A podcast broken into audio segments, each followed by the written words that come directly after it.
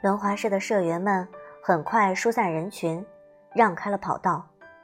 双方约定围着操场滑五圈，谁先到终点谁赢。唐雪换上轮滑鞋和头盔，在出发线上摆好姿势，骷髅头也是一样。围观人群里，百分之九十以上是本校学生，还有些伪装成学生的老师。这会儿都静默地看着跑道上的两人，仿佛山雨欲来一般，气氛一时间很是压抑。廖振宇悄悄问李宇冰：“你说我老大能逆袭吗？”他这样问，要听的大概也只是一句安慰。哪知李宇冰看着唐雪的背影，自言自语道：“这混蛋。”廖振宇无语。夏梦欢站在廖振宇的另一边，温声说：“还没准呢，一切皆有可能。”这才是正确的安慰人的姿势吗？这一刻，廖振宇觉得夏梦欢就是小天使本人了。轮滑社社长站在草丛上，斜举着手：“预备，三、二、一，轮滑。”这项运动是从滑冰发展过来的。花样滑冰与花样轮滑之间，由于鞋子的摩擦系数和受力方式等原因，差异较大，不能互相替代。所以唐雪才说社长他们找花滑队帮忙是瞎胡闹。但速度滑冰与速度轮滑就不一样了，这两项运动相似度很高，高到。可以进行替代训练。滑冰的场地限制比较大，唐雪以前练滑冰的时候就有过兼练轮滑的经历。换言之，如果一个人在冰上滑得快，那么他在地上一样滑得快。唐雪练了八年滑冰，从小学二年级到高一，一开始那几年算业余，后期基本是朝着专业运动员方向培养了。只是他自己没有坚持下来。虽如此，现在跟一个普通人对干，依旧是问题不大。是的，骷髅头在他眼里算普通人，业余中的业余。他查过这个轮滑俱乐部的宣传资料，拿得出手的都是花样，没有主攻速度轮滑的。所以，他们那一波人里的每一个人，在他眼里都算垃圾。尖锐的哨声划破空气，刺入耳膜。跑道上的两人像是得到发射命令的两颗炮弹，嗖的一下冲了出去。廖振宇中期待中的逆袭场面并没有出现，因为从第一秒开始，唐雪他就领先了。人群中一阵静默，此前的静默是因悲观，此时的静默是因震惊。就这样诡异的安静了好一会儿，才有人喊出第一声“卧槽”，然后观众席里就被“卧槽”“牛逼”“加油”这类词汇刷屏了。廖振宇的巴掌都拍红了，“老大加油！”唐雪弯着腰，目视前方，双腿交替发力滑行，身体和手臂有节奏的摆动，最大程度的完成身体和手臂有节奏的摆动。最大程度的完成动力链条的转换。为了降低风阻，他穿着紧身的运动衣。这会儿，两条腿看起来尤为显眼，修长有力，线条健康又漂亮。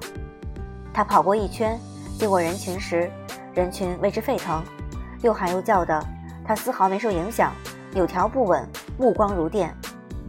吕宇斌看到了他的眼神，像一只初次捕猎的鹰。沉静、专注、天真，锋芒毕露。五圈轮滑下来，也就几分钟的事儿。唐雪滑过终点时，人群爆发出一阵欢呼。他那个春风得意啊！降速之后掉回头，伸着手跟人群击掌，甭管认不认识，拍个巴掌再说。围观群众也非常的给面子，纷纷伸出手来抢着和他击掌。绿冰挺佩服唐雪的，就一场菜鸡互啄，被他搞得像奥运会一样盛大。唐雪还没嘚瑟够呢，也不知道是谁突然绊了他一下，踩着轮滑鞋本来就不稳当，这会儿猝不及防，身体被绊得歪斜，眼看着要向下摔。就在这个关键时刻，有人伸手拉了他一把，那人紧紧抓住他的手，力道很大，往回一拉，唐雪回握住他，借机调整姿势，身体就这么正回来了。他轻轻呼了口气，虚惊一场，然后抬眼望向那只手的主人，视线就这么猝不及防的，又撞到了那双鹿眼。第三次啦！唐雪愣了一下，禁不住就笑了，他也笑了，这次笑得开怀。浅绯色的嘴唇张开，露出整齐洁白的牙齿，左脸上那个酒窝更明显了一些。他一边笑着。朝他眨了一下眼睛，乌黑的眼珠，目光像荷叶上随风滚动的露水，湿润又生动。他动了一下，唐雪低头一看，这才后知后觉自己还攥着人家的手呢。他有些不好意思，连忙松开他。他松开手，从书包里掏了一下，然后唐雪的手里就多了一瓶豆奶。唐雪一乐。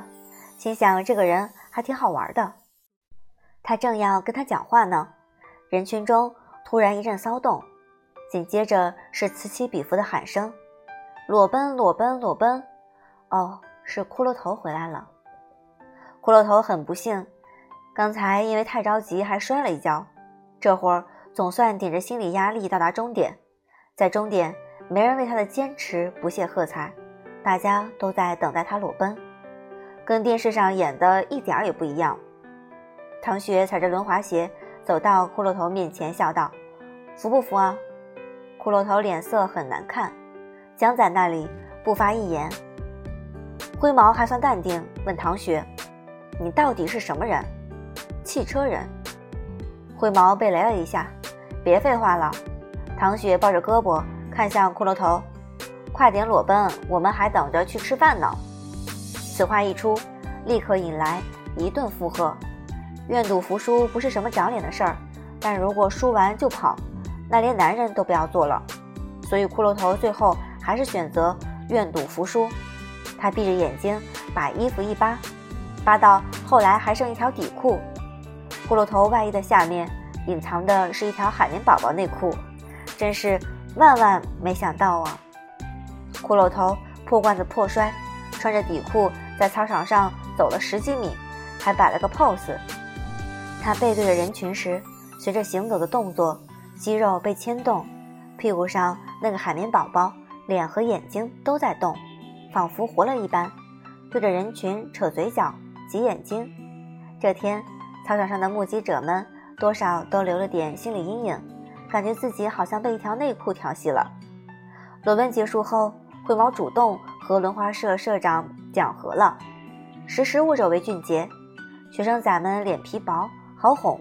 现在多说点好话，这场风波能以更快、更和平的方式平息掉，最大程度降低对他们俱乐部的负面影响。事情总算有个收尾，人群也渐渐的散了。唐雪握着瓶豆奶，东张西望了好久，都没有看到那个人，还不知道叫什么名字呢。他喃喃自语道。绿冰趁他发生的功夫，从他手里顺走豆奶。唐雪发觉时，他已经飞快地拧开瓶盖，喝了一口，一点儿也不把自己当外人。喂，唐雪有点不高兴。绿冰嘴里喝着豆奶，腮帮子鼓起来一块儿。他垂着眼睛，咽下嘴里的东西，咕嘟，还带特效的。唐雪咬牙：“你。”说完这个字，突然的语塞。绿冰的视线落在他脸上，他看着他的眼睛，清澈平静的目光，前所未有的认真。唐雪本来想骂人的，但他这样让他很不适应，他就没骂出来，只是硬邦邦的说道：“你干嘛？为什么不滑冰了？”绿冰问。唐雪怔了一下，随即撇开脸，没好气道：“关你。”什么事啊？